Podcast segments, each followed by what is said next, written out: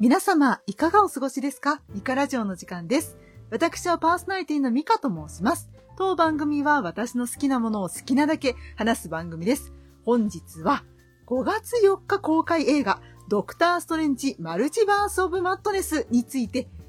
ゲストさんと、そして準レギュラーのおばさんと一緒に語り合います。また、ワンダビジョン、ロキ、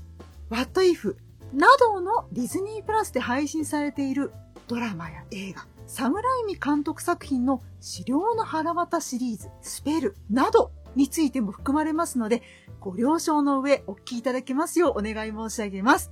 では、本日のゲストさんは、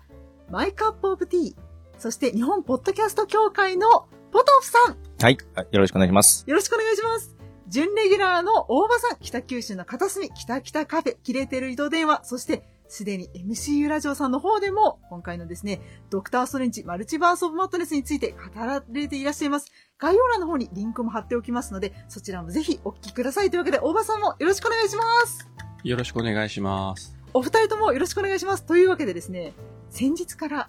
私、この3人で何度も何度もネタバレありですよと言ってですね、ネタバレ会が続いておりまして、え友人からですね、なんだか最近ネタバレ会続いてるね。ネタバレじゃないところも聞きたいよというお声をいただけたので、冒頭ですね、少しできる限り、できる限りネタバレに、えー注意したですね、今回の今作についての見どころをちょっと語り合った後、後編はネタバレ全開で熱く語り合いたいと思います。はい。そしてですね、私、お詫びをまず申し上げないといけないことがあるんですよ。私ね。いやー、ドクターストレンジ、このね、マルチバースオブマットネスにね、え、ロケに出てきたカー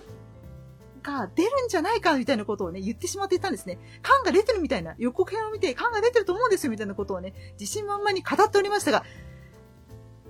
出てない出てないよということだけお詫び申し上げております。はい。私の勘違いでございましたということだけお詫び申し上げております。はい。それでは行きましょうというわけで、かがでしたかね？ネタバレをちょっと伏せた感じで見どころがあればという感じなんですが、まず私からいきますね。あのー今回、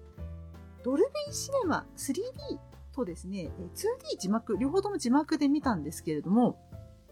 個人的にはもし選べる方式が選べるようであれば、非常にやっぱり視覚効果、ね、ドクターストレンジ、前作もそうですけど視覚効果素晴らしいので、じっくり見ていただきたいんですけれども、やっぱりコントラストがはっきりしてるですね、できれば IMAX あるいはドルビシネマあたりがやっぱり良かったんじゃないかなと思っているので、もしお近くの劇場で方式が選べるようでしたら、どちらか見られるのことをお勧めいたしますというのと、やっぱり視覚効果が楽しいですし、いろんな予告編でもね、出てまいりましたが、いろんなストレンジ先生のいろんな姿があんなのやこんなのも見ることができますので、楽しいなと思われるんじゃないでしょうかということで、はい、えー、すごく、なんというかですね、パーティー感のある作品かなと思います。いろんな世界に旅できて、楽しかったねと言いながらちょっとなんか、おおみたいなところもあるので、はい、どんな世界だったかというのはご自身の目で確かめていただけたらなと思います。ぜひですね、あの対策ですし、えーとても、うん、あの見て、そはないかなと思いますので、ぜひですね、見に行かれてください。はい。えー今日も劇場で見てまいりましたが、後ろの方ですとか、結構ですね、笑い声が出ておりました。で、えー冒頭でちょっとだけについても含まれますみたいなように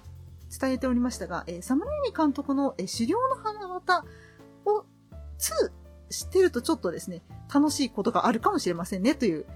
以上でございます。はい。では続きまして、大場さん、ポトフさん、いかがでしょうか？ちょっとネタバレを抑え気味でと言いながら私はちょっとネタバレをしているような気もしますが、どんな感じでしたかね？ざっくりとした感想というのは、ネタバレを抑えた感想というのはいかがでしょうか？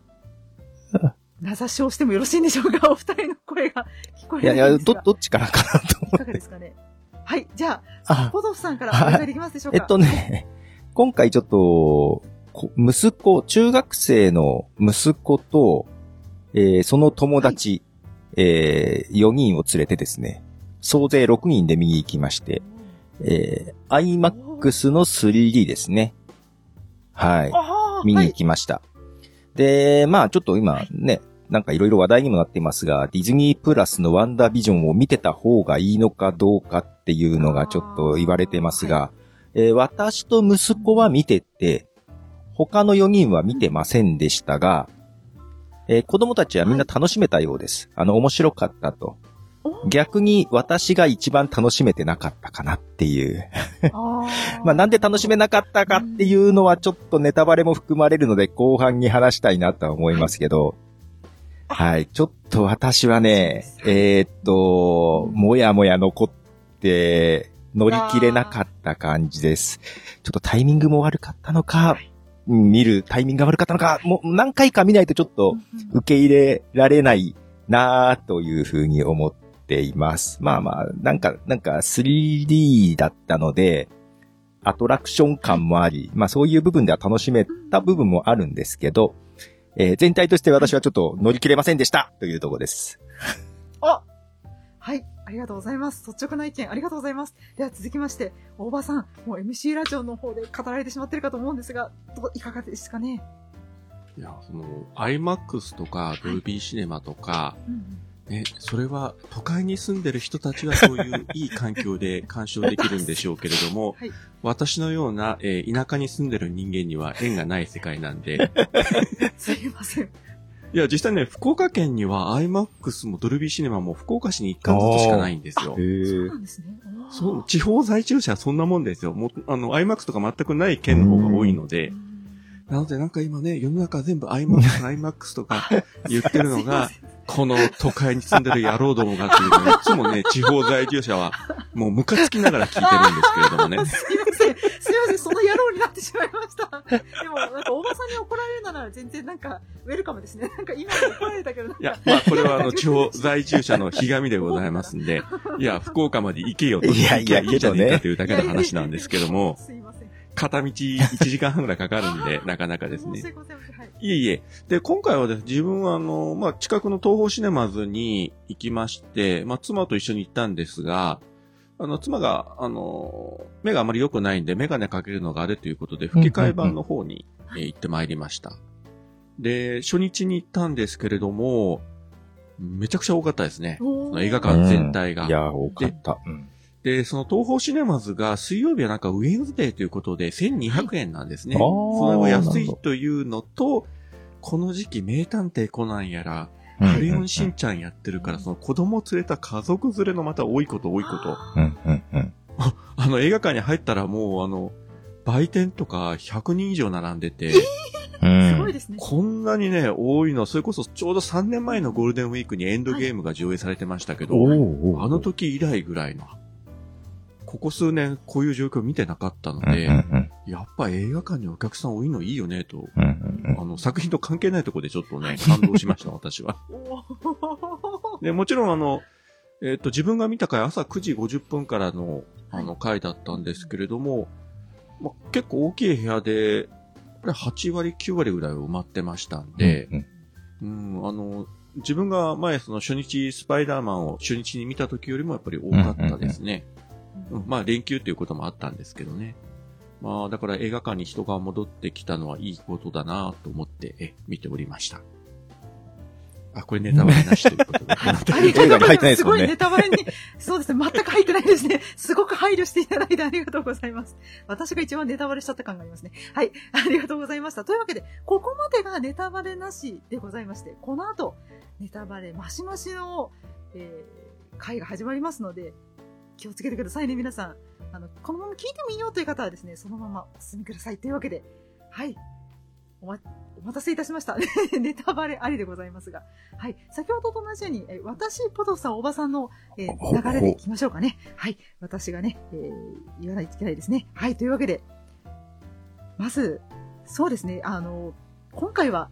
ワンダービジョンの、あの、ドラマの後というような流れで、ストーリーが始まっていてしまっていますね。はい。ということで、ワンダがですね、悪役、ヴィランになってしまったということで、スカーレットウィッチになってしまって、ね、アメリカ・チャベスちゃんがっていうね、あのーポータルを開く、マルチバースのに、えー自分の、まあ、意思ではないんですけれども、どんどんマルチバースのいろんな世界を回れる力を持っている、自分でポータルを開く力を持っているアメリカ・チャベスさんが、で、冒頭から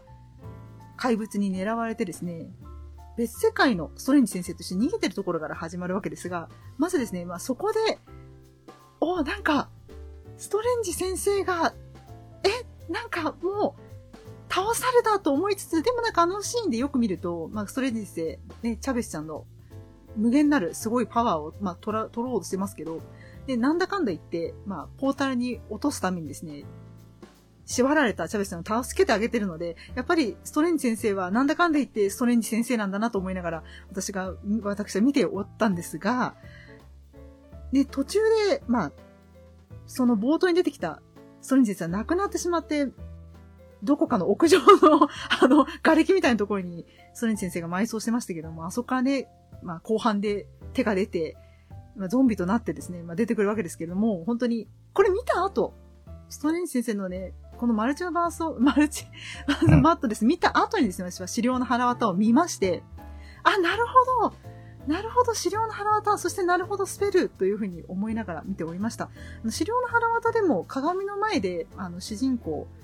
アッシュはですね、ちょっと、まあ、気がおかしくなって鏡に手を手を触れると、まあ、ななんですよ、通ってしまったりですとか、鏡から、まあ、来るっていうですね、シーンがあったりするので、2の方ですね。なので、あ、なるほど、こういうことねっていうのと、資料の腹渡に出てる、ブルース・キャンベルさんが演じてるアッシュ、アッシュを演じてるブルース・キャンベルさんも、今回、出ていてですね、あの、ピサパパの、あの、手と格闘してるのは、あなたですね、というふうに思いながら、あ、本当に、サムライミ監督は、ブルース・キャンベルさんの役者さんがお好きなんだなと思いながらですね、見ておりました。あと、クマンっていうですね、サムライミ監督のスパイダーマンの前に撮った、えーヒーローもの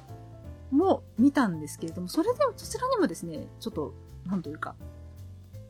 最後の大落ちのところでブルース・キャンベルさんが出ているので、あ本当に、まあお、お好きなんだなっていうのと、あとですね、そう、なんか、毎回毎回同じ車を、車種を出し、サムライム監督は出しているようで、あの、資料の花形に出てくる黄色い車が出てくるんですけれども、それが、なんか、どうやらス、パイダーマンの方にも出てたらしいんですけど、私はちょっとそれ知らなくて、あの、サムライム監督が撮った方ですね。出てたらしいんですけど、今回も出てないかなって2回目見に行った時にですね、必死に黄色い車を探すっていうアホなことを一人でやったんですけども、ちょっとね、私の中で黄色い車出ていないようですということをここでお伝えしておこうかなと思います。あと今回はいろんなイルミナティが出てきたりですとか、もう全然マルチバースですので、起こって今まで見たことがないようなことが起こっていて、ファンタスティック4のキャラクターですとか、で、他にも出てきている。あの、What If の方で、あの、ペギーが、あの、なりましたよね、キャプテンアメリカに。で、今回は、えーキャプテンアメリカとして出ているっていうのもですね、驚きでしたし、で、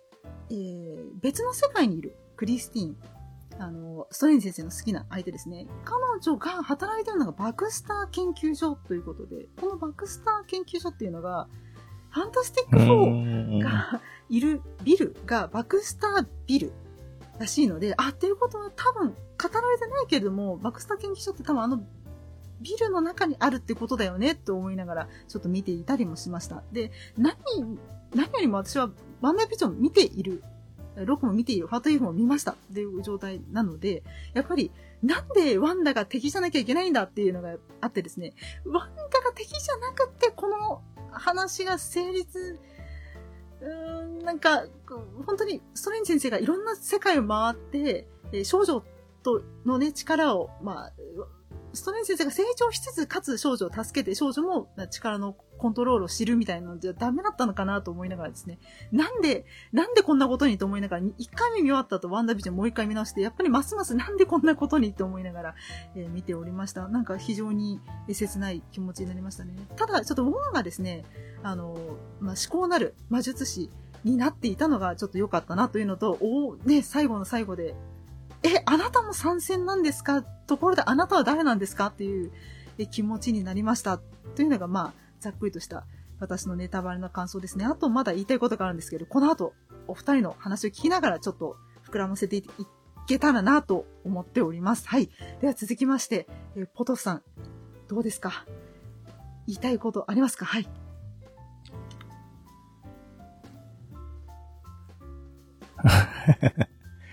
いや、もうこれ何から、いや、えーとですね、うんと、言いたいことはありすぎるというか、この、何ですか、3日間ぐらいですか？なんでハマらなかったのかなっていうのをずっとなんか悶々と考えていてですね。はい、まあ、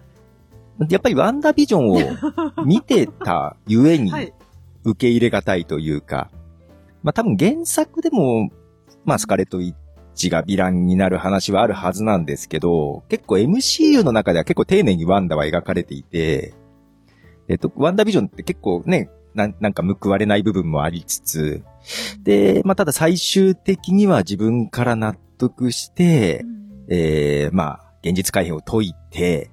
人里離れたとこに行って、そこでちょっとスカーレットウィッチっぽいのが出てきてるから、え、もしかしてヴィランで出てきちゃうの？と思ったら、まあ出てくるんですけども、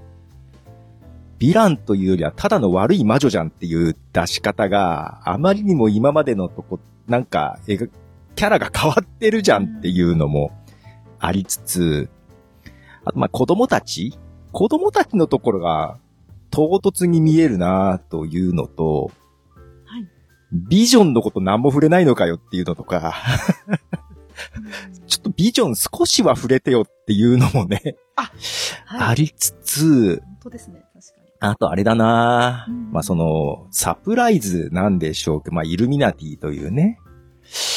まああれは別アースというか別次元なので、死んでも構わないからあんな扱いをしたとは思うんですけども、イルミナティいると思ってまして、この、この映画に。別に無理やりいらなくねっていう気がしてて、あ サプライズで登場させて全部惨殺させるっていう、なんか、侍にやりたかっただけじゃんっていう感じのが、すごく受け入れがたく、特にあの、インヒューマンズっていう MCU 前に、MCU とは違うドラマ？インヒューマンズっていうのがあって、それでブラックボルトが出てくるんですけども、あの、私好きなドラマだったんですよ、インヒューマンズっていうのが。ディズニープラスにあるんですけども、ただ、えーあまり数字が伸びず途中で打ち切られたような感じでシーズン1で終わってるんですね。あ俺好きだったのになと思って、そのインヒューマンズの、えーまあ、王、王だね。まあ、月に住んでたんですけど、まあその王がそのままで、同じ役者さんで出てきたんで、そこが私一番、あの、ファンタスティック4とかで役者さん変わってるんであんまりピンときてなくて、インヒューマンズのブラックボルトが一番燃えたとこなんですけど、うんえー一瞬で口を閉じられ殺される、頭破裂するっていうね。あの、ちょっと、虚しすぎて。ね、そういうところ、ところどころなんかそういうの受け入れられないなと思って、あのー今朝、今日の朝、あのー、資料の腹渡2見まして。ああ、わかった。お俺は侍味が全然ハマってないんだっていうのはよくわかりました。まあ、これを見たら、ああ、侍、あ、これっぽいな。ドクターストレンジと繋がるなと思いながら、あ、このノリが俺ダメなんだっていうのはすごくわかりましたね。で、よう考えたら予告映像の時に、やたらと侍に監督作品っていうのがでっかい字でドーンって出てたなと思って、あ、そういうことかと思って、侍に監督作品を推しにしたんだっていうのでちょっとですね、あのなんだろうな。だから、私ドクターストレンジも好きなキャラだったんですよ。で、今回ちょっと、ワンダ強すぎるじゃないですか。で、ドクターストレンジの好きなところは、あの、ミラーディメンジョンのああの、やつも好きなんだけど、今回それはあんまなかったけど、あの、なんか、最強感あるじゃないですか、ドクターストレンジ。あの、サノスに対しても結構負けてないぞ、みたいなところがあったりとか、なのに、え、こんなに叶わないっていう、なんかその、ドクターストレンジのつ、俺強え感があんまりなかったなと思って。まあ、最後のあのゾンビのやつはすごく面白かったですけどね。。と、まあ、けどね、一番最初、冒頭はすごい面白かった。一番最初ね、あの、前作が、まあ、オリジンということで、はいドクターストレンジになるオリジンの話なんで、ちょっと、ね、ゆっくりめのテンポだったんだけど、最初から飛ばしてきたんで、はい。で、アメリカチャベスも最初から出てきて、うんうんいや、アメリカチャベス良かったね。あのリカチャベスさんすごい。まだ16歳。うんなので、撮影時は13歳。オーディションが13歳か。13歳でえー撮影終わった時は15歳とか言って、もう全然若い。もうこれから楽しみ。だそこの二人の掛け合いとかも全然好きだったのと、最初のところでシュマゴラス、あ違うわ、違う名前なんだよな。あの、タコの化け物。ガルガントスが、あ、もう、もう出てくるんだ。クライマックスあそこでのシーンとか、えー、ウォンがむちゃくちゃかっこいいとことかはすごく良かった。けど、はい。うんそれと最後は良かったかなっだから途中の、あの、サムライミの悪ふざけ的な展開とか、イルミナティいらないんじゃねってちょっと思ったのと、あともう一個、えっ、と、今回なんか予告では、もう一人のドクター・ストレンジがヴィランだよっていうような見せ方だったけど、いやはい、単純に、ヴィランはスカーレット・ウィッチって最初から予告しといてもよかったんじゃないってちょっと思ってます。逆にその方が変な混乱なく見れたかなとはい思いましたね。はい。とりあえずこれぐらいにしときます。はい。はい、ありがとうございます。続きまして、大場さん、はい。いかがですかえね。っと、まずですね、経験値で言うと、えー、MCU の予告編は、最初から信用するなと。いや、ほんとそう。我々はいつも今回改めて思いましてるだろうと。だから、えー今回の予告も、うんと、内容の違いというのも別にその意味では驚かなかったし、ああ、また今回もやりやがったな、あいつらは、みたいな感じで、えうん。ーうん。やりやがった。で、この作品ですね、また今後いろいろ情報出ると思うんですが、まあ、発表されてる限り、公開まで相当2点、3点、4点、5点して、まあ、特に監督がもともと違う人で進めてたの、途中で降りちゃって、サムライミが途中で入ってきたというのと、脚本もそれに伴って何度も書き換えて、いざ撮影が始まったらコロナでしばらく何ヶ月か中断して、で、再開して終わったらもう一回かなり大部分の追加撮影をやったという話もあったし、それが具体的にどこの部分か今現在まだあの発表はされてない。まあ今後もあのメイキングとかで出てくると思うんですけれども、そこの混乱がかなりあったような感じと、そして今日ツイッターで見たのが、あのーワンダイクのエリザベス・オルセンのコメントが出てたのが、これそのまま読みますと、まあこれ、硬い翻訳ですが、映画の最後に起こり得ることについてはいくつかの異なるバージョンがある。ワンダを一番よく知るファンが次に何を見たいのかということを聞きたいですと。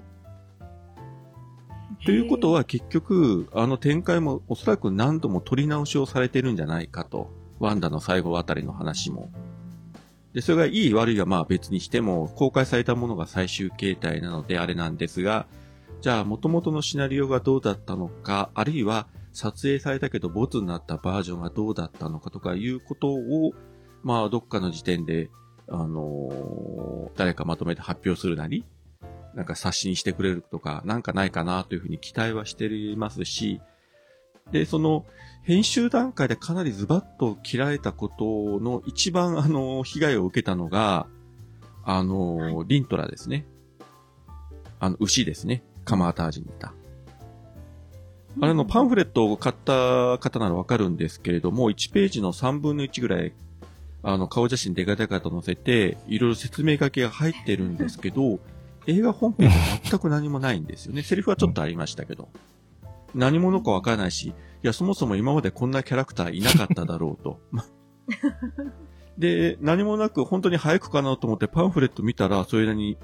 えー、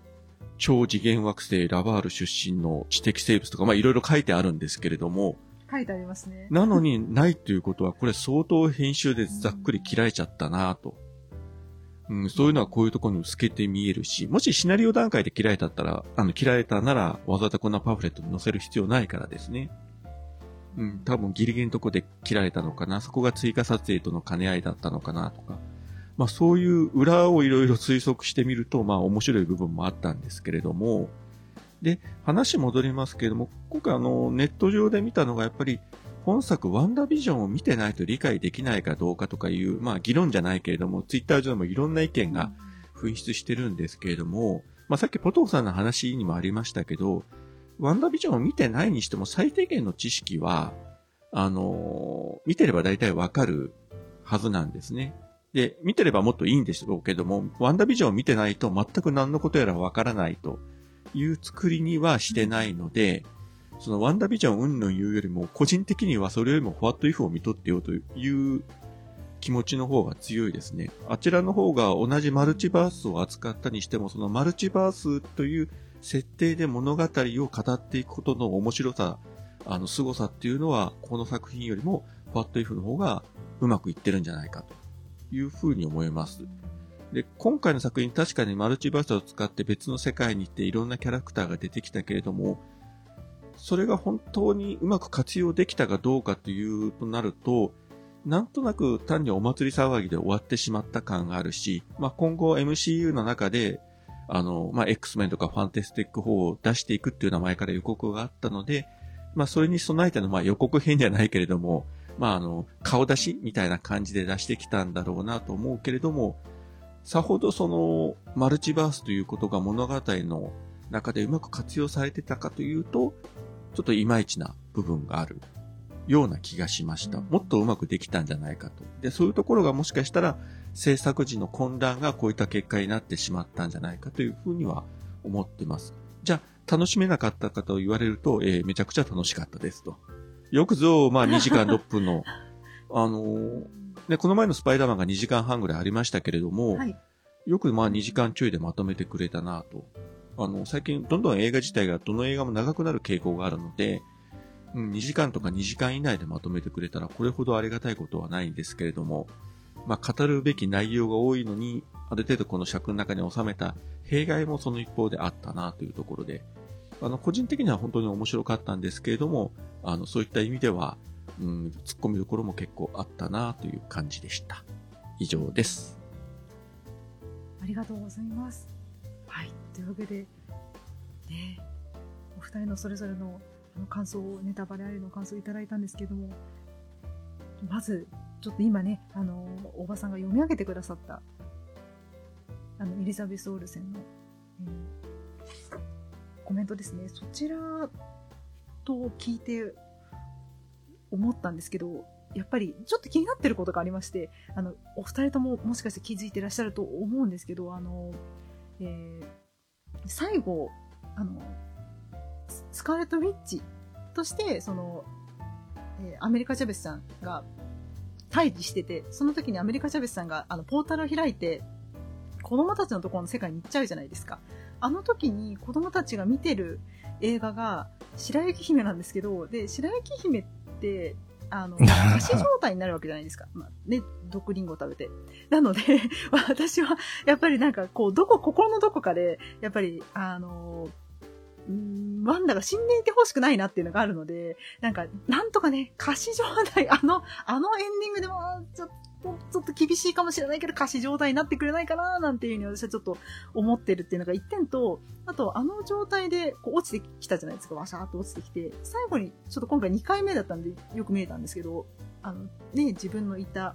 あの、えー、オルガ、えー、えー、と、ゴア、だったかな、えー、あの建物というかね、あそこをもう落とすじゃないですか、自分の向かって。で、あの時にちょっと赤い光が一瞬だけボッってなってから、まあ、消えてしまうんですけど、あのエンディングになって、今見てる、あのエンディングになってる時に思うのが、あの、ワンダビジョンで、アガサ・ハークネスに、ワンダは最後魔法をかけたわけじゃないですか。ね、あの、詮索的な、まあ、臨時に、お前はおなりを、みたいな感じで、魔法をかけているので、あの魔法が、そのワンダがああなったことによって、まあ、解けると思うんですけど、なんとかね、その解けた後に、なんとか、あの、アガサが？的な、あの アグネスは何とかしてくれないですかね？みたいな風に思いながらちょっと見ていたりしました。あと、ちょっとね、えー、見た方ならわかると思うんですけど、私はちょっとね、ビビりなんですよ。すごい怖がりで、で、資料の腹渡も今回見て、スペルも今回のために見て、あの見終わった後に2回目の前に見て、えすごい怖かった。もう普通にドクターストレンジ、このマルチバーソンマットですが、すごい怖くてですね、あの、クリス、えー、クリスティーンと一緒に、クリスティーン、アメリカ・ジャベスちゃん、ストレンジ先生、3人が、あの、迫り来る、あの、ドリームウォークしているワンダから逃げるときに、地下道みたいな通るじゃないですか。で、雨がピチャン、あの、雨じゃない、あの、水がピチャンピチャンってなってるところ。もうあの時にもうすごいビクビクビクビクしながら、もうなんか、あ、どうにかなってしまうみたいな感じになりながらちょっと見てたんですけれども、お二人と、あと、ね、あの、ポトさん、お子さんとね、お友達と一緒に見られていましたけれども、どうでした？あの、怖ね、あの、もしかしたらお二人は怖くないかもしれないですけど、あの、反応ってどうでした？中学生の反応はそんなの期待しちゃいけないっすよ。あの、お前、ポップコーン袋で買ってきたやつうるさいぞとか、あの、椅子蹴るなとか、スマホ見んなとか、3D メガネ壊しただろ、今音っていうね、そんな状況だったんで、多分怖がってなかったと思います。あ、本当ですか？あじゃあ大丈夫なんだな。でよっぽどビビりじゃないと大丈夫だと思います。あの、すごいビビりの人は、あの、ちょっとね、あの、この状況だと、コロナ禍だと厳しいかもしれないんですけど、私はわざわざ、と、両脇がいるところをわざわざ買って、今回見に行ったんですよね。怖いから、一人で見に行ったので。なんですけど、ちょっと怖かった。ビビ、ビクビクビクビクしてたので、あの、すっごい怖がりな人は、あの、そうですね。あの、誰かと一緒に行くとかをお勧めしようかなと思います。はい。どうですか？そんなに怖くなかったけど。あ、本当ですか？いや、私はもうなんかもう、あの、じゃーんって出た瞬間に、ヒーってなったんですけども。あの、いや、来ると思ったんだけど、いいってなったんですけど。逆に、サムライミの監はい督作品と思って、期待していったサムライミファンから言ったら多分、拍子抜けしてるんじゃないかなと思いますよね。あ。この程度ねみたいな。まあもちろんディズニーとか絡むから、そんなえぐい描写はできないにしても、う、うんん。多分、その、ホラーではなく、まあ、ホラー気味、ホラー風味ぐらいな感じですから、多分本当にその資料の腹渡とか、キャプテンマーケットとか、はい。うん、大好きとかいう人たちが見たら、うーん、まあ、こんなもんかなとか、うーうん。ん、ぐらいな感じですよね。はい。まあ、で、うちの妻もホラーとか全くダメな人なんですけれども、うん別に怖いとか何にも言わなかったですね。うん。まあ、その程度みたいな、うん、はい。ぐらいな。だから、あんまりそのね、流血シーンとかも多少ありましたけど、本当にドバドバ流れて内臓が飛び散るとか、いうところまであんまりなかったんで、まあ、これが本当にホラーでやったら、例えばあの、キャプテン・カーターの最後とか露骨に見せたあでしょうし。の最後な。まあね、それはやるとちょっとやばいから、今回はね、うんやってない。そこは自粛ということで、まあまあ。まあ見せない方が逆に、あの、想像して怖くなるという点もありますけどね。う ん私ちょっと前にローガンを見たんですよ。ローガンの中でチャールズが亡くなったのを見て、悲しいなと思ってこれ見たらあっさり死ぬんで、もうなんか、なんか、簡単すぎるなあの、自分も、ローガンってあの、X メンのシーズンの中で唯一映画館に見に行ったんですよ。あああ、はいはいはいはい。はい、見たくて。あの、うん正直 X メンってそんなには乗れなかったんですよ。昔見てましたけど。うんうんうんうんーただあれは、まあその、あおまあ、ウルヴァリンも最後だっていう形で、もう、もう多分、うんねネタバレはないけども、最初からもう死んで終わるだろうなっていう風な、うんね、雰囲気はもう最初からあったし、見に行くと、あの、もうね、ほとんどのミュータントが死に絶えた世界で、う。ん。かなりこう、終末感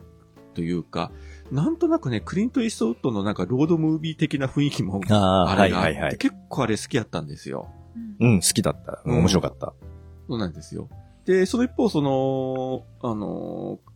彼のプロフェッサー X 演じたあの、パトリック・スチュアート、はい。うん。もともとあの、スタートレックのピカード館長でずっと自分見てて、今ちょうどあの、アマゾンプライムでやってるんですよね。スカ、あの、スタートレック・ピカードという新シリーズを。あーそうなので、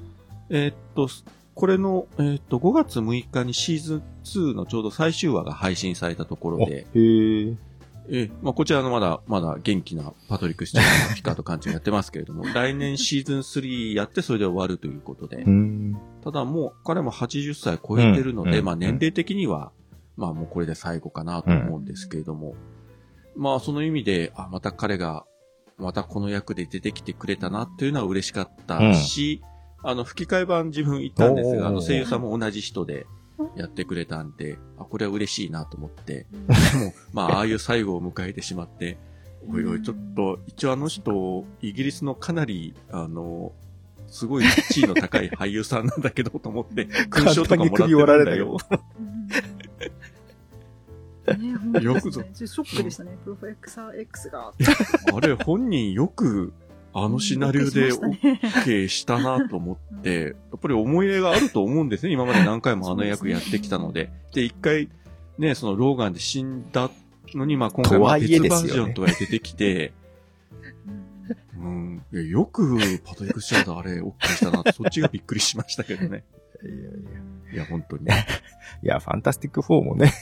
出てきてすぐ、そうですね。まあファンタスティックファンも結構ショックでしたね。避けるチーズみたいになってたけど。と思って。そう、そうなんかえ、そんな、え？って思って。モルド以外全員やられたんだよね。まあ、ファンタスティそうですね。で、あの、モルドの小物感が今回より一層 あの扱いもひどいですそうねで。だって、最後、うんそうで、最後は、なんかあのね、えー、ストレンジに、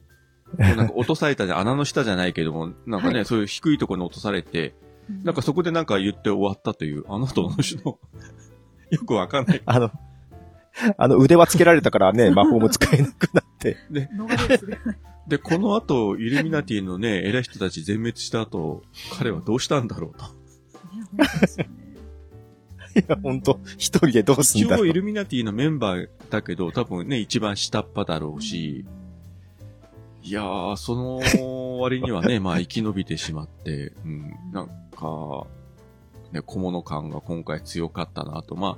まあ次の3作目には、まあ本来のね、あの、オリジナルバージョンで出てくるんでしょうけれども、今回はここまでね、別バージョンのものだったんで、まあ次回、もうちょっと活躍してくれることを願いたいと思ってますが。いやー、じ、次回は監督誰やるんでしょうね。どうなんでしょうね。誰なんだろまあわからないですけどね。侍味じゃない。サムライミうんぬんもありましたけど、ただまあ、やっぱり、あの、別の見方をすれば、サムライミという監督の個性がやっぱり出てる作品で、あの、MCU の中では、うん。本当にあの、全体を見回しても、おこれだけ監督の色が濃い作品もなかったよなと。うんまあ、そのジェームズ・ガンとかね、ルスト兄弟とかいろいろありますけれども、本当にパッと見、あの、画面の色を見ただけでもこの監督とわかるぐらい、非常にこう、個性が出てたなっていう部分はありましたよね。その意味では、あの、成功かなとは思いますね。今まで、そんなにその、MCU 作品で監督名を前面に出してきたっていうのはあんまりないじゃないですか。うんそうですね。いやないと思います確かに。言われてみると。その、ルッソ兄弟も何本もあれ、ね、いい作品やったけれども、あの当時その監督名でプッシュはしてないし、まあ、ジェームス・ガンはね、いろいろ、あ逆にいろいろちょっとトラブルがあったので、流し入れたところもありますし、まあ、スーサイドスクワットも、うん。まあ結構エグいやつやったりしてましたから、まあそういうところで名は売れたけれども、それでも、ね、監督名をドーンと出したっていうのはないので、あ、あえたのはまあエターナルズか、これじゃおうか。まあもちろんアカデミー取ってあれがあるけれども、ああ、はいはい。でもまだまだね、その監督の名前で客を呼ぶような感じではないので、まあその意味では今回かなり監督名でボーンとプッシュしたので、今後もなんか意外なね、監督が、あの、入ってくる可能性はあると思いますよね。今ちょうどスーサイドスクワットの名前がちょっと出たので、私も実はイルミナティのあのシーンを見たときに、ああ、そういえば私ザ・スーサイドスクワットのあの極悪と集結の時に冒頭ですごい、あもうダメかもしれない。私これもうこれ以上見れないかもしれないって思ったのを、ちょっと今思い出してしまいました。なんかイルミナティのあのシーンを見たときに、あ、どうしよう。あ、でもこれ、え、PG、え、ないくつだったっけなと思いながら、ちょっと怯えながら見たっていうのをちょっと今思い出しましたね。うんその、PG12 だったかな。あの、自分と MCU ラジオやってるゆうすけさんも、結構その手のやつが苦手で、あ、そうなんですね。確かスーサイドス、スーサイドスクワットまだ見てないんじゃなかったかな。ああ、そうなんですか。私映画館で見て、もうなんかあの冒頭で、あ、もう、あ、もう、あ、もうだ、あ、もうダメかもしれない。どうしよう、私、これ、これもうちょっと、なんで私ここに今日来てしまったんだろうかって思うぐらいにビビったんですよ。すっごい怖くて、一人で行ってしまって、あ、だからあーと思って。ある意味、リミッターを外されたジェームス・ガンはここまでやっちゃうということで、いかに、あの、マーベルでは抑えてるかっていうのがよくわかりましたよね、あれ見ると。我慢してたんだなっていうのが分かりました、なんかあっちでも一つ目だったので、今回もこっちでも一つ目かなと思って、一つ目一つ目だとかいうのもちょっと思ったんですよね。あの、ああのスーサイドスワットの告白との時あの、人手のでっかいやつ。人手の 人、ね、あれだったので、あ、今回も目なんだと思いながら、ね、あの、全然違いますけど、DC とマーベル全然違うけどと思いながらね、えー見ておりました。あ、あとそうだ、アメリカ・チャベスちゃんのあの衣装に、あの、レインボーフラッグのピンかなんかついていて、そちらもちょっと気づいて、おーっと思いながら、うん、よく見るんです横長の、横長のですね、ピンでレインボーになっているんですよっていうのをちょっと気づいて、そこら辺も、その、なんだろうな、中国でね、上演をしないっていうになりましたけど、その、ね、ご両親がっていうので、えーママが2人いるよっていうのを、も含めてですね、すごく、あ、いいなというのを、私は非常に好印象として見ておりました。っていうのと、普通にストレンジ先生とアメリカジャムスちゃんが逃げるときに、あの、どんどんユニバースを移っていくじゃないですか。あの時に見える、すいません、私ちょっとね、え、スパイダーバースの世界も通ってるのか、それとも普通にただのアメコミとして通ってるのかとか、あとはその、あの、大きな顔が出てきたじゃないですか。あれ、あれってロケに出てきた顔でしたっけ？それとも違うやつなのかな？何なのかなっていうのはちょっと気になったんですけど、で気づかれた方いらっしゃいますかね？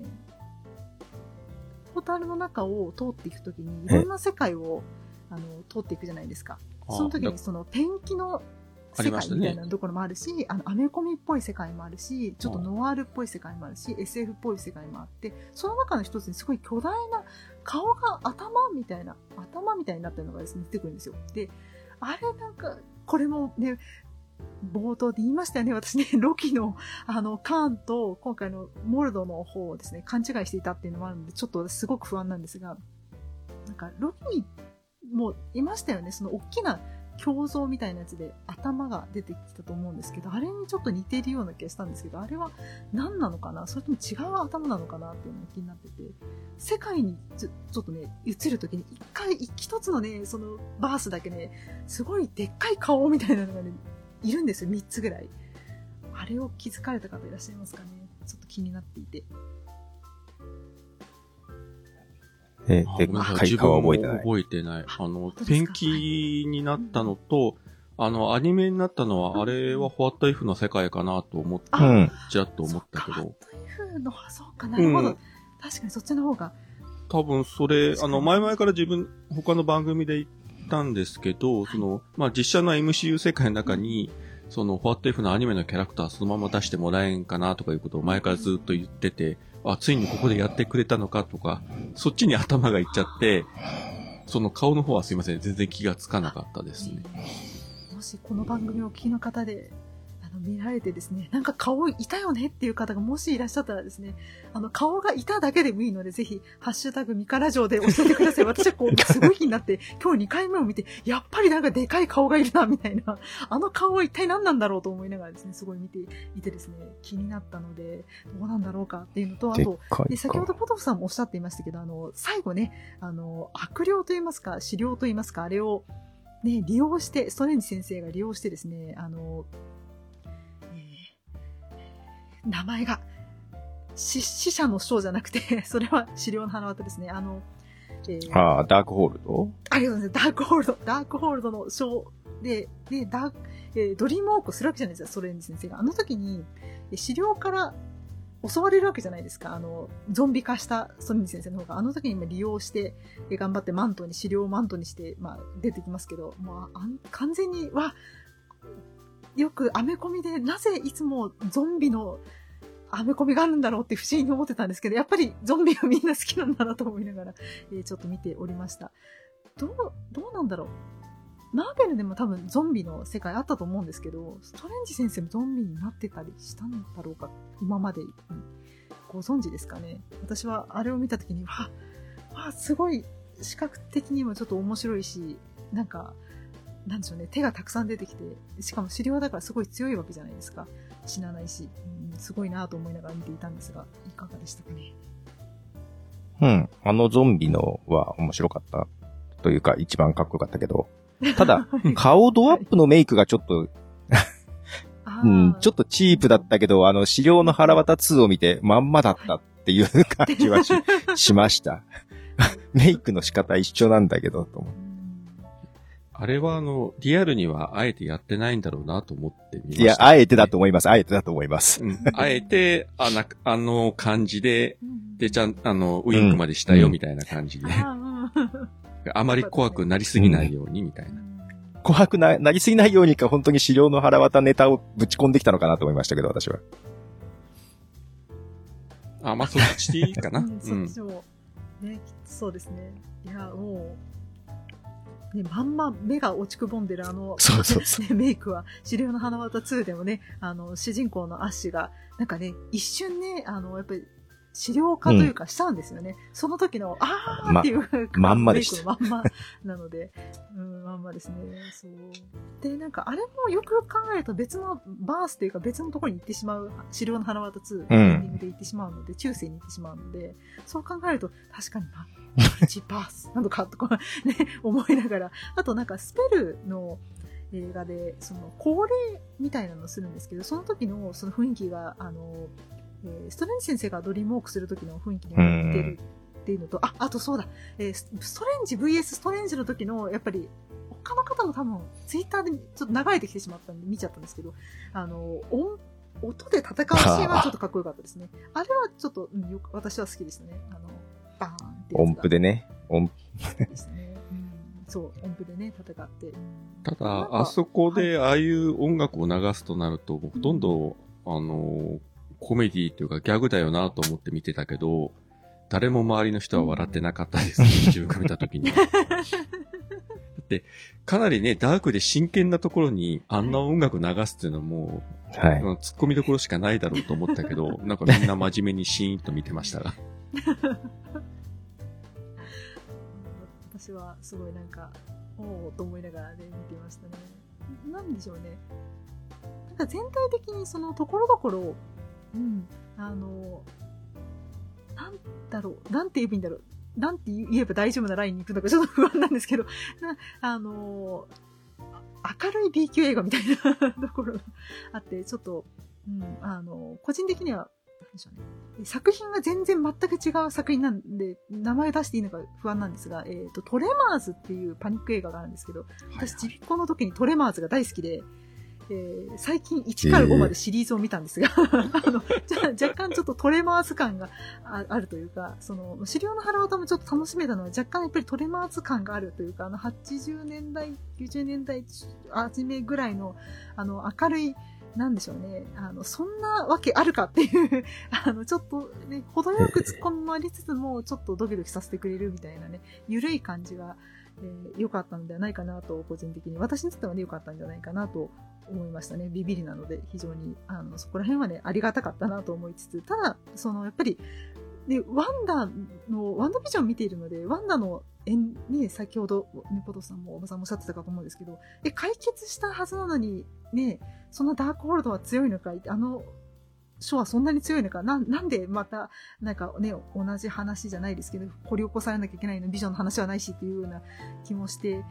ね、なんとかしてよ。私的にはです、アガサ・ハークネスなんとかしてよというのがあるんですけれども、で、この後、まあ、ストレンジ先生また戻ってきますし、で、ロキもシーズン2があるっていうのと、あと、アガサ・ハークネスの単独のドラマもあるっていうのを、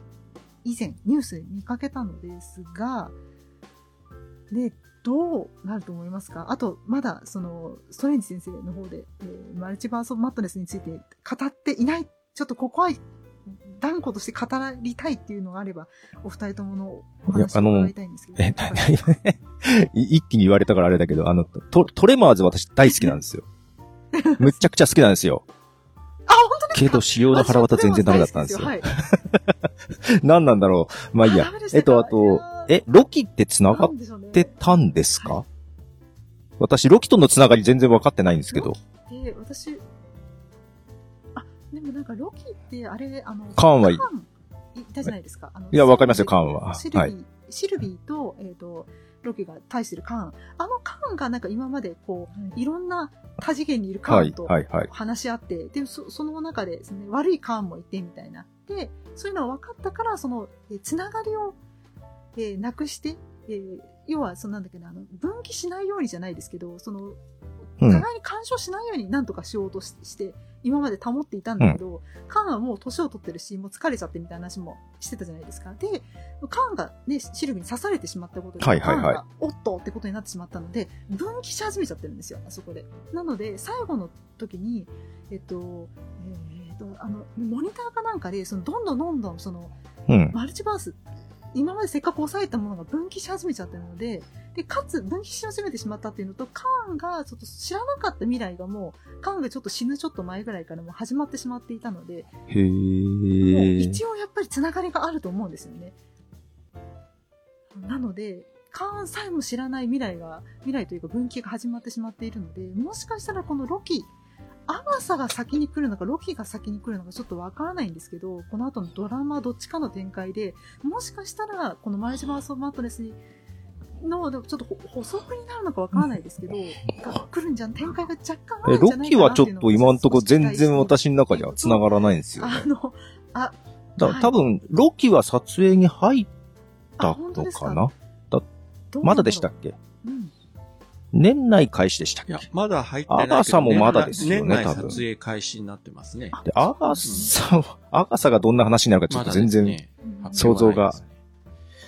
だからワンダが出て、まワンダここで終わったらあまりにも報われないからな。うんそうなんですよね。なんとかね、なんとか、なんかできそうなのはもう、誰だって感じじゃないですか。で、あと、そう、ホワイトビジョン、ホワイトビビジョンはどうしたんだっていう、あの、ね、あそこから逃れてるビジョンはどうなったんだっていうのが気になっていて。ワンダービジョンの時にね、ホワイトビジョンこそ登場が難しいっすよね。ドラマであれやって、映画に出すときって。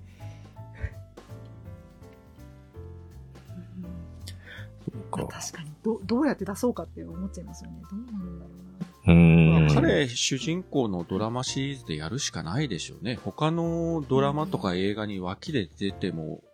使いづらいでしょうから、彼を主役にやって、そこで、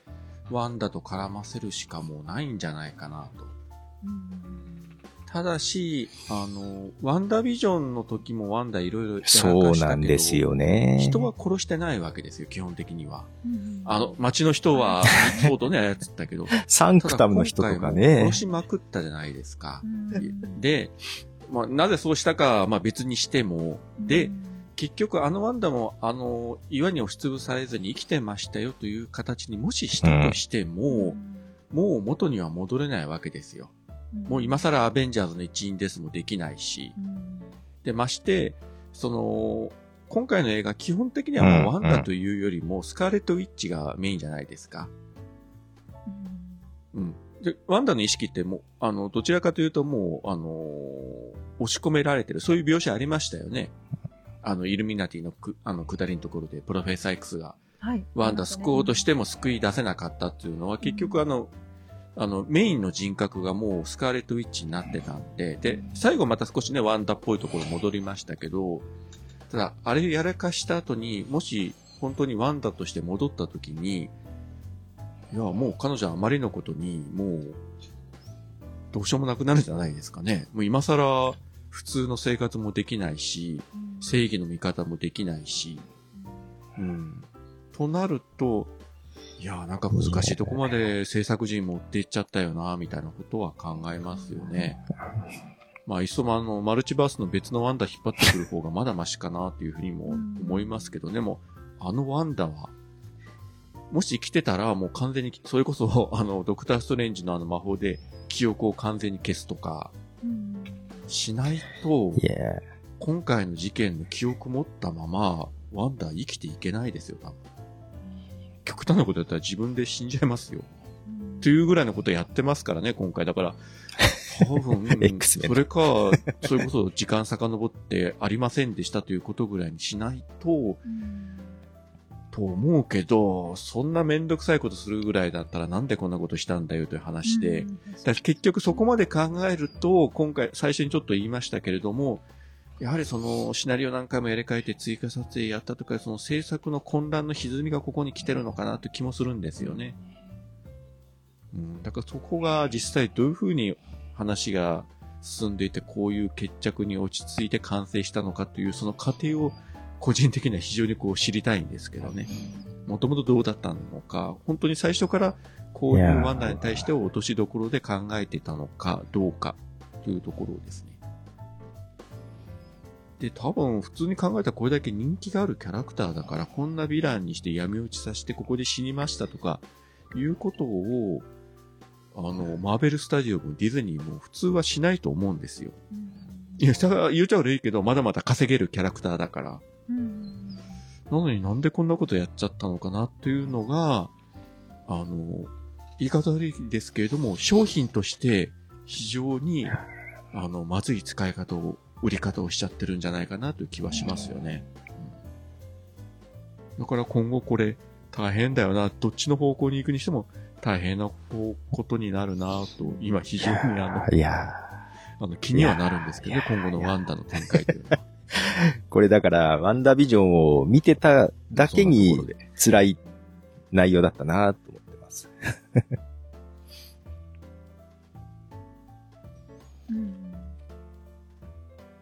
うん。そうですね。見てる人が、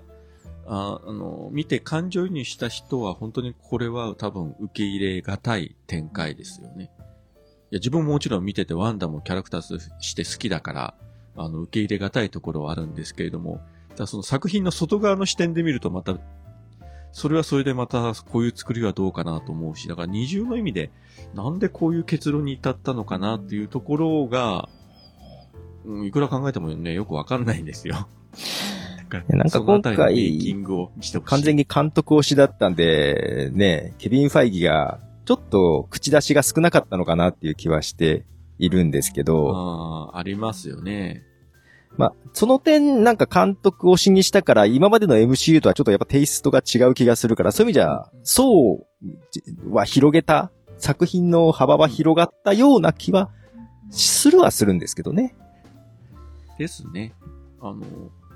あまりその MCU というこの箱の中に入れてカチカチに固めたわけではなくて、ある程度その枠を取っ払って、ある程度監督の好きな方向に行ってしまった部分がありますね。ある意味、そのシリーズを活性化させる契機になると思うんですよね。確かまあ、それがいいか悪いか微妙なんですけれども。はい。いいか悪いかありますけど。確かジェームス・ガンも言ってたんですよね。DC の方が好き勝手やらせてくれるっていうようなことは。ああ。そうですね。だから全部の制限取っ払ったら、あんな風になりましたというのが う、んスーサイドスクワットで、本当にやりたい放題やりまくったら、ああなりました。うん。だからジェームス・ガンもガーディアンズ最後3作目作ったらもう多分マーベルやんないって言ってたんで DC の方が好き勝手やらせてくれるからとかなんかそんなこと言ってたんで。まあ、なので、結そうですうん、ね。結構口出しはしてたんだろうな、コントロールしてたんだろうなっていうのが、多分コントロールできてないんだろうなっていう感じはしましたけど。ね。結構最近 DC も面白くなってきたからですね。うんうんうん。あの特に、あの、いわゆるユニバース化っていうのも DC 最近あんまり意識しないようになって、うんうん。個別にやればいいじゃんという形になってきてから、かなり、それぞれ面白い作品になってきたので、うん。うん。あの、マーベルが別に全体的につまらないとかいうことはないんですけれども、あの、DC の方で好き勝手やらせてもらえるんだったら、まあ、もともとかなりダークな話、ね、バットマンがそもそもダークだし、うん。うんうん。DC の最近のスーパーマンもかなりダークだし、うん、うん。だから、そう、監督としてはこっちの方がやりたいようにやれるのかなと、あの、ザック・スナイダーのジャスティスリーグもそうだったし、はい。最近あの、またあの、ジャスティスリーグのあの、ザック・スナイダーカットのあの4時間バージョンをこの連休でまた2回目見たんですけど、やっぱめっちゃくちゃ暗いけどめっちゃくちゃ面白いんで。なるほど。4時間あるから2時間半分、もう2回目だったし半分見て残り明日見ようかと思ったけど、うんうんうん結局ぶっ続けて4時間見て、なるほど。あっという間に終わって、いや、これ、映画館で見たいなとかね、本当に思いましたけどね。そこまでの監督の色の濃さっていうのが今のマーベルでは出しづらい状況に。まあそれは、その、まあバックにディズニーという、はい。あれがあるっていうね、ものも当然あるんですけうどね。そこがなかなかね、難しいとこけろどどうなのかな？なんですねサムライミは、マーベルコミックとか MCU とか好きなんですかね？なんかあんまり、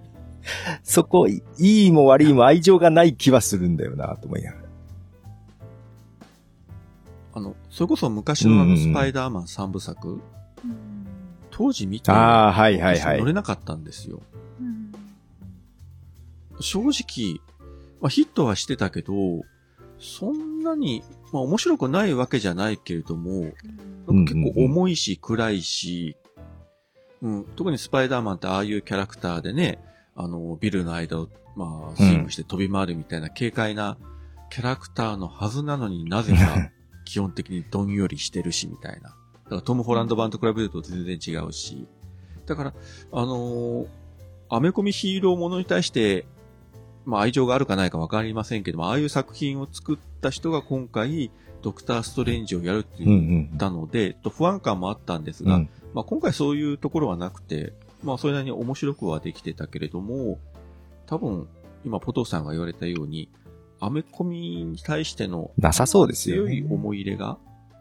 まあ強い思い入れがそうそう全然いい悪いではない作っちゃいけないってことはね、逆にないんですけど。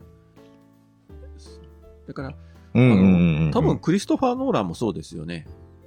ああの人明らかにそんなにアメコミとかバットマン3部作やったけど、うんうんうん、バットマンに対する思い入れなかったですからね、あの3部作って。にうん。明らかにヴィラン側とか他のところに世界観を作ることは一生懸命やったけど、バットマン自身の描写は割とおざなりというか、あのバットマンビギンズとか見ても正直全然面白くなかったし。でも、ダークナイトは、いや、ヒースレジャーの力大きいけどな。大きいですよね。それはもちろんヒースレジャーの力が大きいけど、うんうんうん。三部作の中であの一作だけが突出してるじゃないですか。うんとなると、やっぱり逆に言うと、クリストファー・ノーランもアメコミ、あんま興味、バットマンに興味ないんだろうなって、興味ないのによく3作やっちゃったな、みたいなね。はいはいはいやっぱり3作目がまたガクッと落いや、ちてっていうのは、たんで。ジェームスが、まあ、ガーディアンズ・オブ・ギャラクシーが、やっぱりテイストってガラッと変えた英語だったけど、すごい良かったなと思ったのは、ジェームス・ガンはすごい好きじゃないですか、アメコミが。はいはいはい。もう、オタクぐらいに好きなんで、ですね。でその辺だからすんなり受け入れられたんだけどなとか思いながらですね。どうしてもこう、今回乗れなかった自分をいろいろ考えてるんですけどね。きっとこの MC の世界観が好きだったのかまな、あ、うん、古くはい。言ったら、ああ。あ、ごめんなさい。だから、古い話で言ったら、それこそオタクの代うんはいはいはい表のティム・バートンが、バットマンとバットマン・リターン作って、あれは面白かった僕も大好きですけれども、うんね、あれは、まあ、アメコミがベースだけど、どちらかって言ったらもう、ティム・バートンが自分の世界のうんうん。寄せてますよね引きずり込んだような感じじゃないですか。それでも、うん。ね、あの、特にリターンズなんかもう、ティム・バートン作品以外ではありえないみたいな展開で、でもうん。めちゃくちゃ面白くて、うん、だから、まあその、オタクの人間が撮らないと面白いアメコミ映画ができないとは言えないけれども、その、ジェームス・ガンとかティム・バートンとか見てたら、うん。クリストファー・ノーランとか、サムライミは、うん、どうなんだろうというところが 正直ありますよね。まあ、客観的に作らなくちゃいけないから、あまりね、思い込みが激しすぎるとはそれはそれでそうですよねダメなんでしょうけどね。うん難しいですね。まあけど今回ね、全体としては大、ねまあ大絶賛っていうか結構評判はいいんじゃないかなとは思うんですけどね。ですね。うん。それは間違いなく。まあ、ただそのコロナ禍の影響でいろいろスケジュールがぐちゃぐちゃになったりした影響も多分にあったでしょうしね、もともとスパイダーマンの前にこの先むしろワンダービジョンよりも先だったんじゃなかったでしたっけそううん。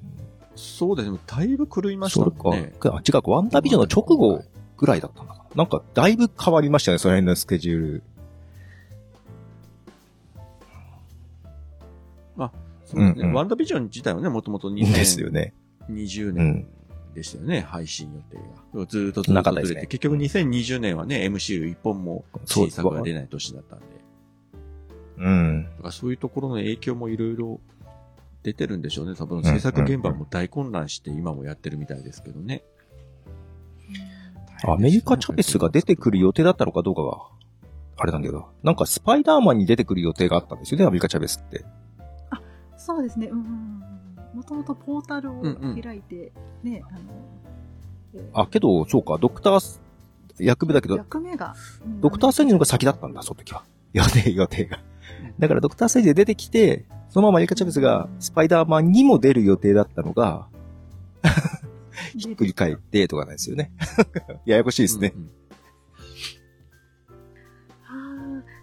ーねえ、サムライミー監督がアメコミが好きかっていうのはちょっとわかんないんですけど、あの、はいはいダークマンっていう、一応、スパイダーマンの前に、えっ、と、リアム・はいはいネイソンが主人公で、ありましたね。一応スーパーヒーロー映画撮ってるんですよ。で、私この間ですね、えっ、と、1回目見た後にダークマンを見ようと思って頑張って見たんですけど、結構あの、時代的な流れもあってですね、結構単調な映映画なんですよ。へー後半面白いんですけど、あの、一応ヒーロー映画も撮っているので、なんだろうな、スーパーヒーロー自体は多分嫌いじゃないんだと思うんですよ。っていうのと、あともう一つ、ダークマン実はなんかもう一回、えー、サムライミ監督で続編を作ろうとしてるみたいなので、な、アメコミ、マーベルコミックに対して、まあ、どの程度の思い入れがあるかっていうのはちょっとわからないんですけど、ダークマンに関しては、スーパーヒーロー一応撮っているので、スーパーヒーローに、というものに対しての興味がないわけではなさそうなんだけれども、っていうのが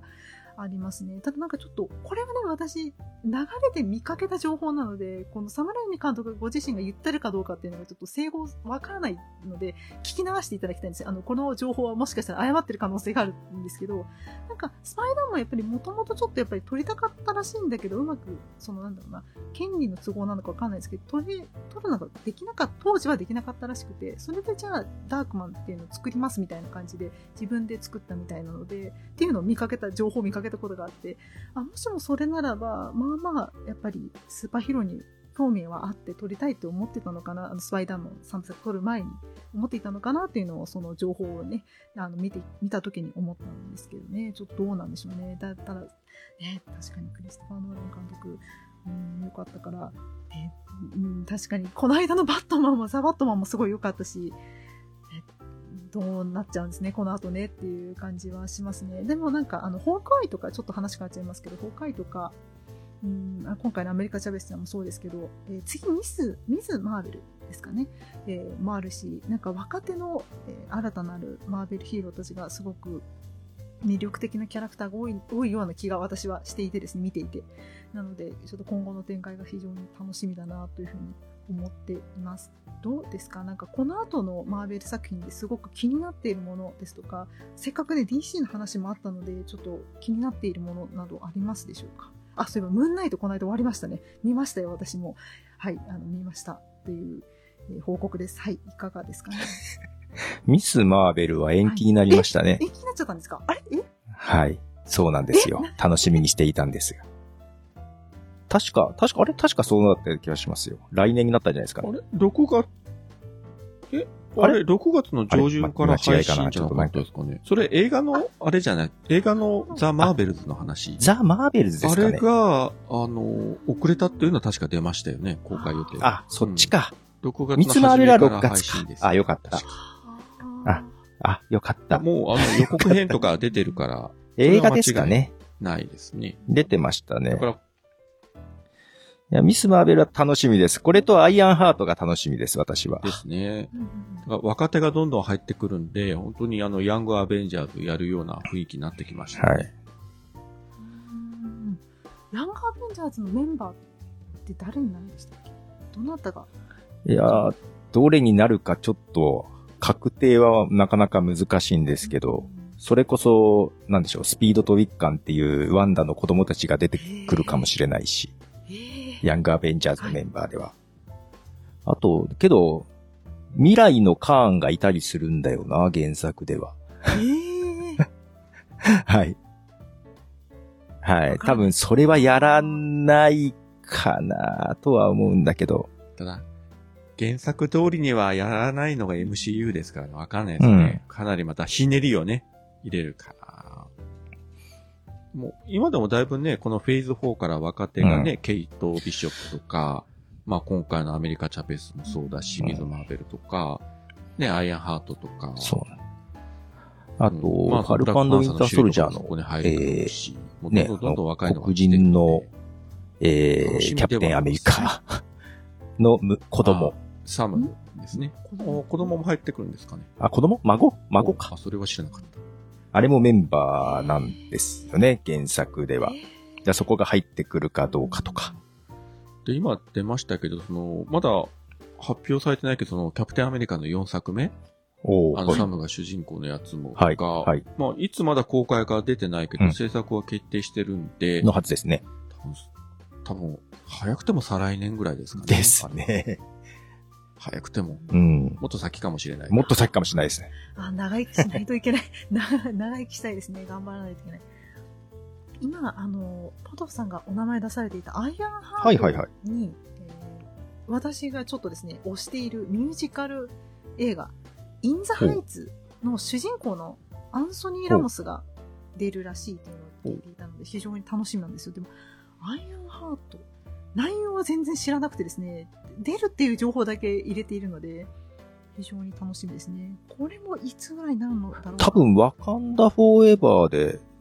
もしかしたら出てくる。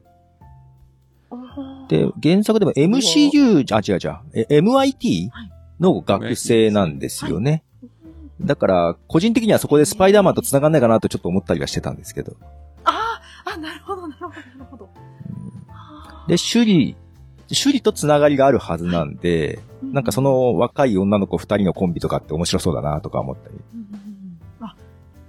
だから、実際その、え大学でロケややってましたよね。うんうんうんあのやってましたよ MIT でーワカンダフォーエバーで。うんなんかそこで絡んでくるんじゃないかみたいな話で、わざわざワカンダじゃなくてそこを大学まで行ってロケやってるからってことで。うん。うんうんうんうんまあ、そこにスパイダーマンが絡んだらと思ったけど、けど、あの終わりだとどうなるのかな 記憶ないからなとか思いながら。まあ、正体明かさずにスパイダーマンとしてだけなら出るかもしれないですね。そうですね。うん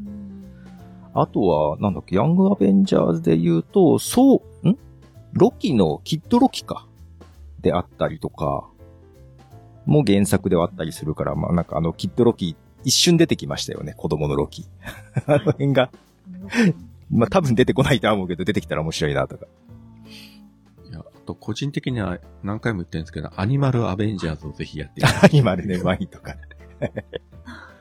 グースとワニロキと、で、今回、あの、あまり出番がなかったリントラも入れていいから、出番なかったですからね。なんかスペシャルドラマかなんかで一本でいいからやってくれないでしょうかってずっと思ってるんですけど。うん可愛いですね。なんか、心が流れそうだな。いや、でもグースは最強ですよ。ムーンナイトの神様は出しちゃダメですか？カバとかね。うん ああいいですね。まあ神様だからちょっとあれだけど。うん、ちょっとね、難しいかもしれないですけど。あと、7月にもう、そう、ラブサンダーが来ますええので、ええ楽しみです。もう、もう2ヶ月ですよ、と。早いこと早いこもう、あっという間ですね。と。すぐ来ます。タイカワイキティ。楽しみ。いや楽しみだし、しみいや、あの、ジェーンがどうしてそうになるのかっていうところもジェーンがねその展開も楽しみだし。いやー、そうだよあ多分、うん久しぶりあれ腕実際鍛えてるかどうかわかんないけど、結構マッチョになってましたよね。うんうん予告見たらう。んいや、マーベルは決まるとね、すごいトレーナーがつきますからね。うん。羨ましい。女性で筋肉つけるのはなかなか難しいじゃないですか、うん男性に比はいはいはいべると。うんうんだから相当、あれ本当にやったんだったら相当大変だろうなと思って。いや、それでいくと今回シャーリーズ・セロンまで出てきちゃいました。そうなんですよ。すねびっくりしました。ええと思って。もうすごい、すごすぎる。もうなんか本当に、もうや役者アベンジャーズみたいな、俳優アベンジャーズですよドルマムーの名でしたっけ？演技がうまい。ドル、確かそんな感じでしたよあね。、じゃあ前作のあの、はいあの超巨大な、あの、あれの妹の子。供みたいな。あ、はいだから、あ、だから最後、あの、インカージョンをはいとかしないとって言った時に、あの、切り裂いた先のあの、色が確かにそうですね前作の、そうです、そうです。あいやー、なんでドルマムーがまた出てくるのかなとかね。結局ストレンチとくっつくんでしょ彼女は。あの原作は結婚しますね。えそうはですよね。えーまあ映画はどうなるかい。わかんない。もうちゃんとね、ね、そこまでする。クリスティーンと切ってからね。はい。ねちゃんとね、はい、あ、身をきれいにしてからね。なるほど。いや 笑っちゃいけない。いや、でも、素晴らしいことです。いいことですよ、それはでもこの映画のその冒頭で、そのストレンジは元カノの結婚式に出たじゃないですか。はい、出ましたね。いや、はい。すげえなと思って。うんそうそうそう。いや、これ MCU ラジオでもこの話、ゆうすけさんとしたんですけど、あ、そうなんですね。出れますかって聞いたら、いや、自分はダメですって、うん、俺もダメめっだって。ちゃ未練ありましたしね。そうですね。本当ね。だからめちゃくちゃ超有名人だからね、誘われたら出ないっていうわけいかないけど、いや、でも嫌だよなと思って、自分だって元カノから誘われてはどうしようかと思って、いや、ちょっと考えました名人でもあのキャラなら断れるでしょ。だって。ね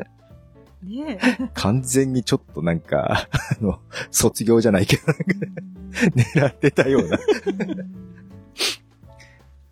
まあ、まあでも今回ね、あれが一段落ついたんで、はいまあ新しい相手とね、はい。まあ幸せになるかどうか全然わかんないけど。安心して新たな。はい。なんか第三の目ともね、なんか共存してましたしね。本当ですね。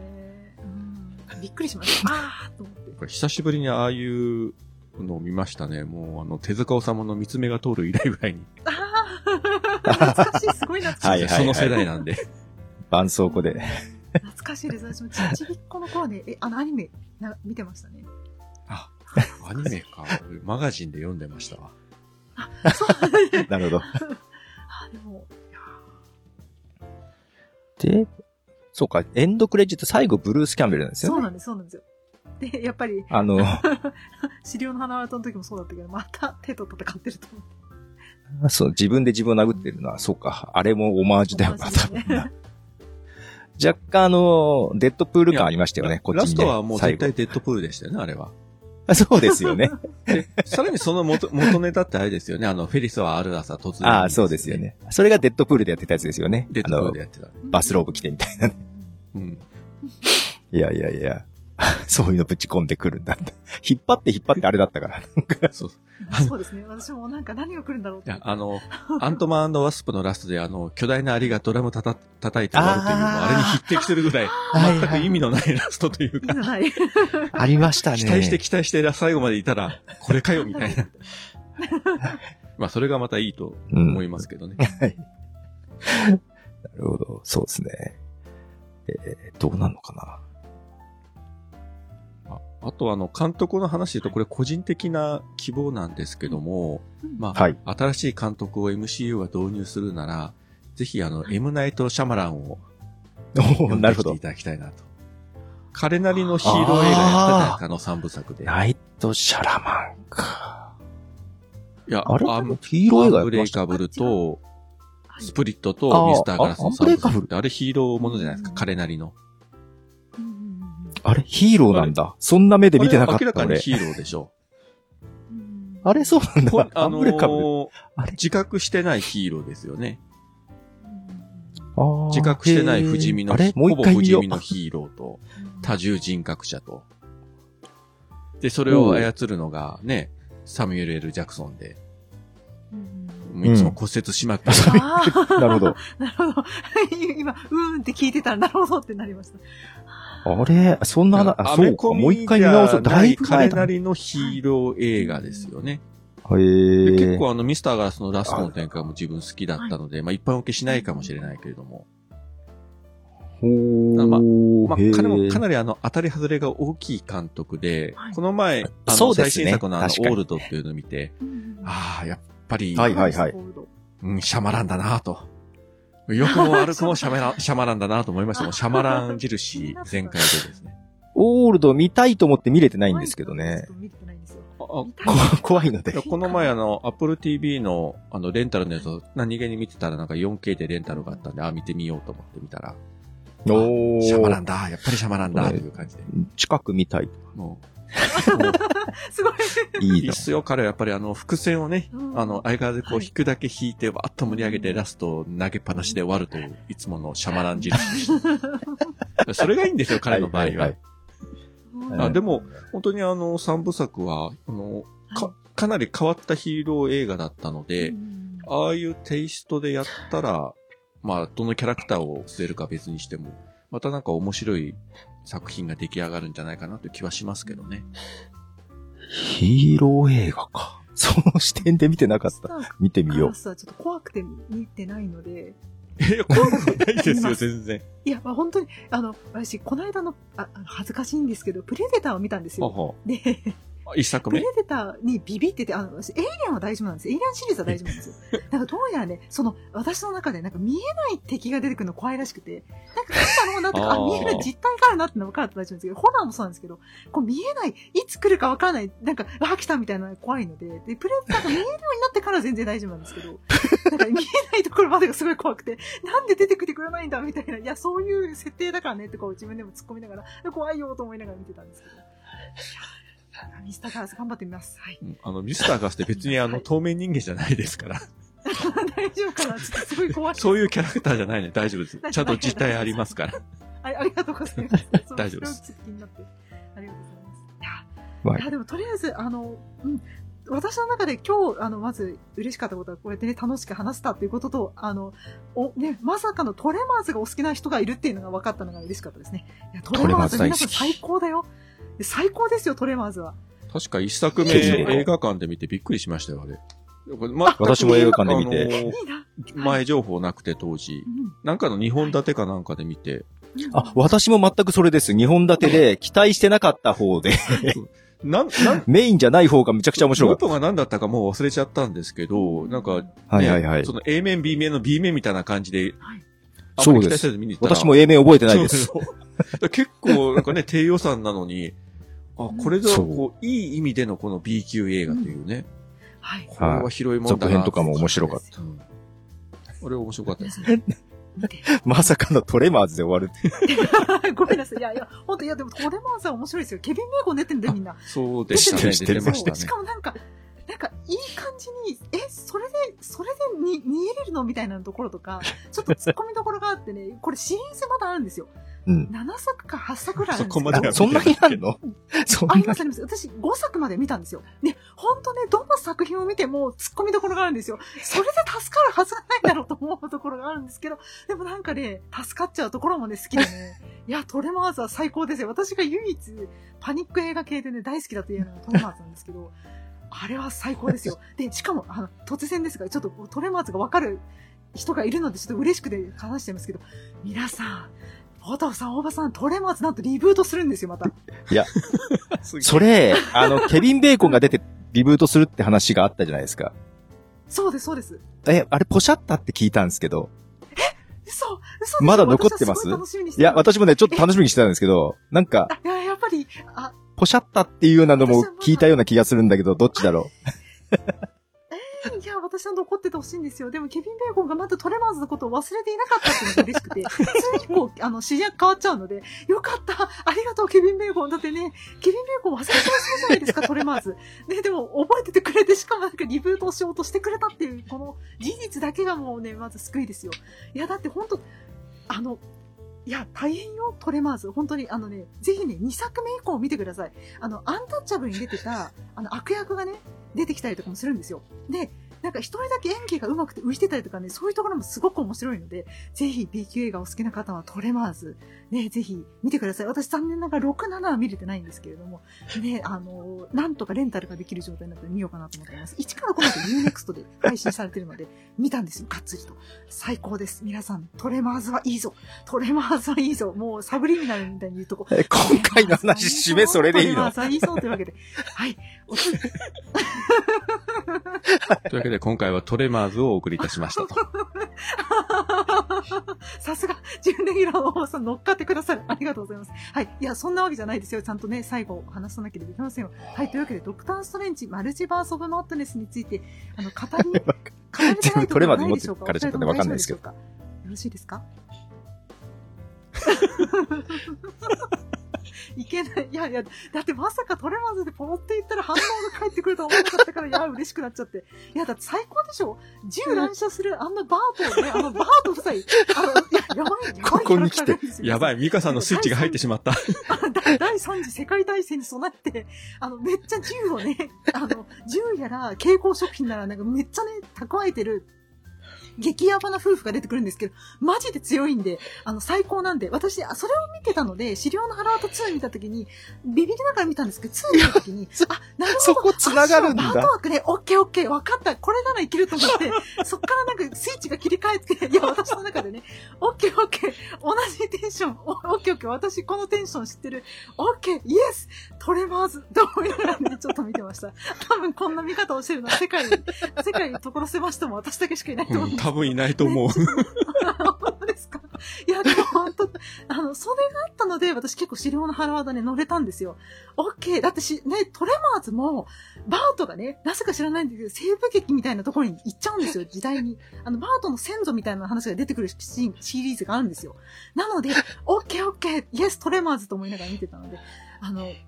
みんな銃ぶっ放したいよね。あの、リアルじゃダメだけれども、あの、みんなね、悪いやつ倒したいよねっていう、スカッとしたかったらぜひトレマーズを見てください。えとっても元気になれる映画です。